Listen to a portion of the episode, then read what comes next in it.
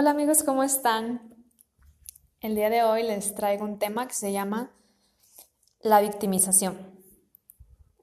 Desde hace mucho que tenía algo que yo había escrito para compartírselos, pero antes quiero mencionarles algo. Hace casi seis meses que yo empecé con esta idea en la cabeza de crear un podcast, porque pues me emociona, me hace feliz, y además porque es una forma de, de contagiar tus, tus, pensamientos, tus ideas y de que si a alguien le pueden servir, pues, pues qué bueno, ¿no? Adelante. De un tiempo para acá yo me dije que ya no me iba a dedicar a nada que no estuviera ayudando a los demás y que me estuviera haciendo feliz, feliz cada cosa a la que me dedico y, que hago y entonces pues me acordé que tenía muchas ganas de, de hacer un podcast. El problema es que el lugar donde yo vivo, o sea, mi casa, suele haber bastante ruido y me cuesta mucho el silencio al momento de llevar a cabo mis podcasts. Tengo, tengo mascotas, tengo, tengo vecinos que pues tienen su, su ruido, lo cual es muy respetuoso, pues es, su, es, su, hogar, es su espacio, pero sí me está costando mucho. Además, hay algo, híjole, como que, ay, si no puedo hacer nada. Vivo a un lado de una, una iglesia, un campanario, es fuerte, el ruido es cada 15 minutos o a veces antes y a veces entre, entre cada 15 minutos puede haber como como canciones o timbres del mismo campanario. Entonces, la verdad me está costando horrible, pero, pero aquí estoy emocionada y, y comprometida. Bueno, empezando con el tema de la victimización, yo quiero decirles que nos han educado bajo este plano del victimismo.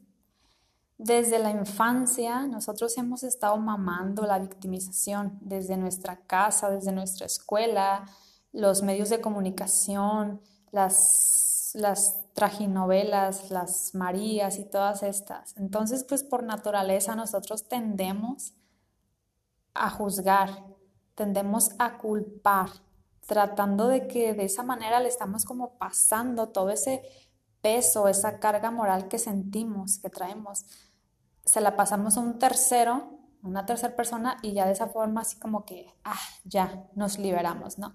Al señalar a alguien así bien a gusto, ah, pues no, mira, fue culpa de él por esto o fue culpa de ella por esto. Entonces nos victimizamos y de esa forma nos sentimos ligeros, pero es una mala costumbre. ¿Por qué? ¿Por qué lo hacemos? Yo pienso que lo hacemos porque nos exigimos una perfección humana tremenda, descabellada. ¿eh? Es que tú no eres prudente, es que tú no fuiste paciente, etcétera, etcétera. Nunca nadie creo que nos ha enseñado a ver con optimismo el hecho de que cometemos errores, es más, incluso lo estamos heredando a las generaciones de que satanicen los errores. Pasa algo, hay un acontecimiento y es como si le damos doble clic ahí en el error de ese acontecimiento. Y luego no conformes, le damos zoom al error maximizamos los errores, pero marca cañón. Y luego esta tendencia de que no importa si tú habías hecho mil cosas buenas, si ya cometiste un error, todos los reflectores van a apuntar para allá, señalándote que, que no eres perfecto. Y como les digo, como estamos acostumbrados a exigirnos esta perfección humana, que no sé de dónde sacamos esa idea. Pues por eso los errores no son aceptados. Nadie quiere aceptar su responsabilidad por la condena social. entonces nos victimizamos por miedo. ¿Por miedo a qué? Pues a esa condena social allá afuera. Para mí, y esta es una opinión, como dicen, en mi humilde opinión, ante un problema de, ya sea de, dos individuos, de una pareja o de tres individuos o de un colectivo, para mí siempre va a haber una corresponsabilidad. Nada es unilateral. Claro que sí hay excepciones, a veces sí, quizá tú no hiciste absolutamente nada.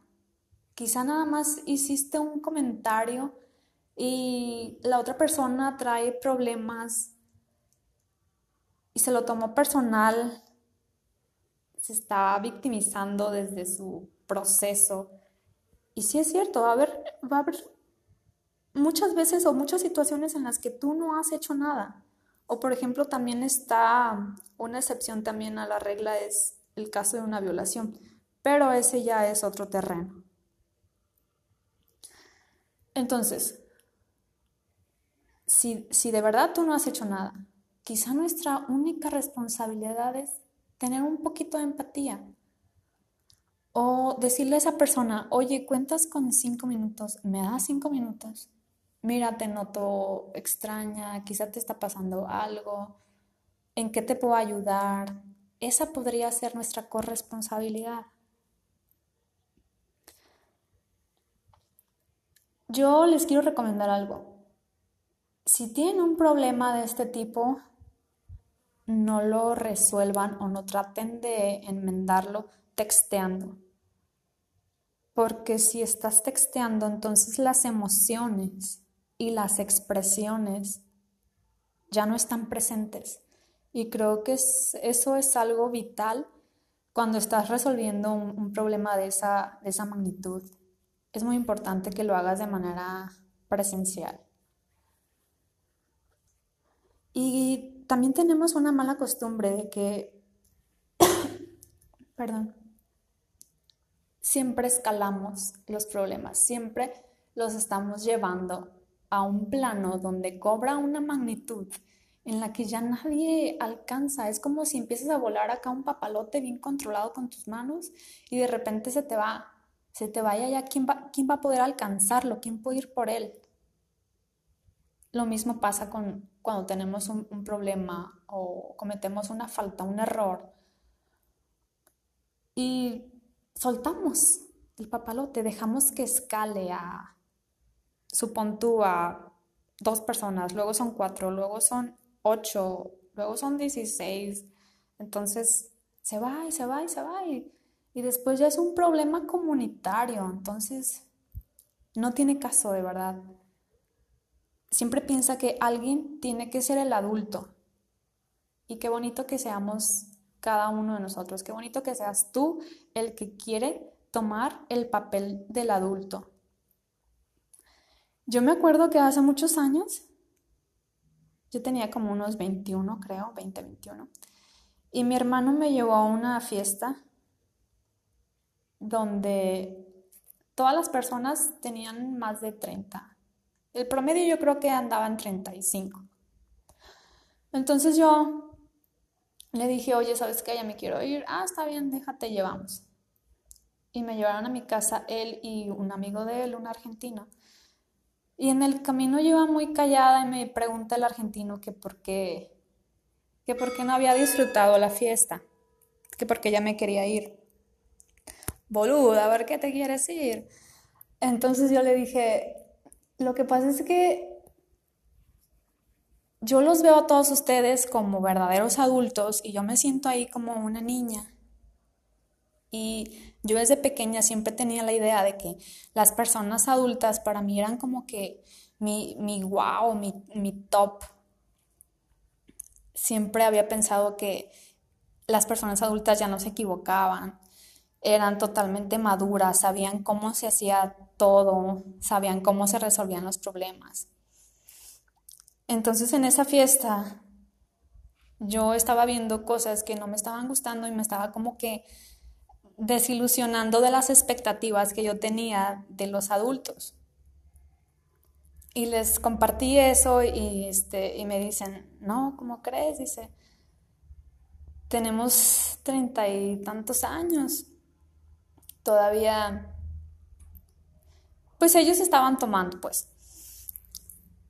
Y no es nada malo, pero, pero yo sentía que ellos tenían que estar siendo adultos, porque esa era mi idea. Y, me, me dijeron, este, realmente cuando llegues a esta edad te vas a dar cuenta que todavía se siguen cometiendo muchos errores, eso me lo dijo el argentino, y de que todavía a esta edad nos falta mucho por, por aprender. Hoy, hoy en día yo tengo casi, ya casi la edad que tenía esa persona y que tenía mi hermano en ese entonces. Y yo sigo igual de, yo sigo igual de, de, impresionada con esta edad, de que me encanta, porque sí, para mí es, es eso que yo pensaba. Puedo ya conversar con personas de mi misma edad y son personas maduras y creo que me estoy rodeando de, de las personas que yo siempre quise tener a mi alcance a esta edad. Bueno, yo les quería compartir eso como algo muy personal pero antes de despedirme, quiero dejarles una recomendación. ¿Qué podemos hacer nosotros los adultos de hoy para, para evitar o erradicar esta tendencia a la victimización? Uno, necesitamos cultivar la responsabilidad en las nuevas generaciones. Dos, Necesitamos cultivar la cultura de ser responsables de nuestros hechos, de cada uno de nuestros hechos. Oye, ¿sabes qué? Si lo hice, me equivoqué. Perdón, lo siento. ¿Cómo puedo cómo puedo responsabilizarme de esto? ¿Qué puedo hacer por ti? ¿Cómo puedo enmendarlo?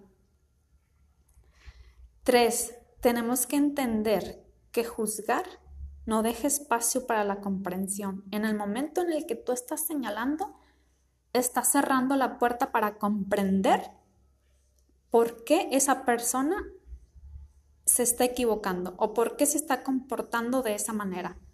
Muchas veces nos podemos encontrar con que esa persona está teniendo un proceso súper difícil o que no está yendo a, a un terapeuta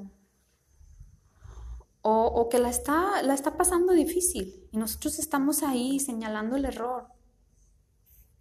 Entonces no nos cuesta nada abrirnos un poquito más, ver las cosas desde el otro ángulo, salirnos por 10 segundos si quieres de tu mente, de tus zapatos, ponerte en el lugar del otro, olvidarte de ti, de, toda tu vida, poner tu mente en blanco y posicionarte en el otro lado. Y yo creo que te puedes encontrar con muchas razones.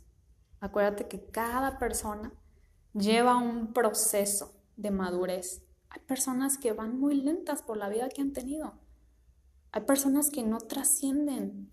Hay quien se va de este mundo sin haber trascendido. Y hay que entenderlo.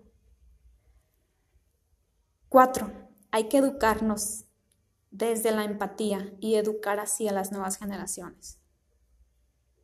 Y por último, hay poco espacio para recibir a los errores. Creo que debemos abrir más este espacio. Tenemos que darle una plataforma más grande. ¿Alguien se equivocó? Y le abrimos así un pedacito bien pequeño de, no, no hay espacio para eso, no es aceptable, los errores no, no son aceptables. Claro que no, estamos aprendiendo, estamos teniendo experiencias, que es lo más importante en la vida. No a todos les dejan un, conocimiento, un aprendizaje, la madurez, las experiencias, pero sí se trata de ello. Bueno, si te gustó, házmelo saber, déjame un, un DM y nos vemos la próxima amigos. Les mando un fuerte abrazo, esto es todo por hoy. Bye.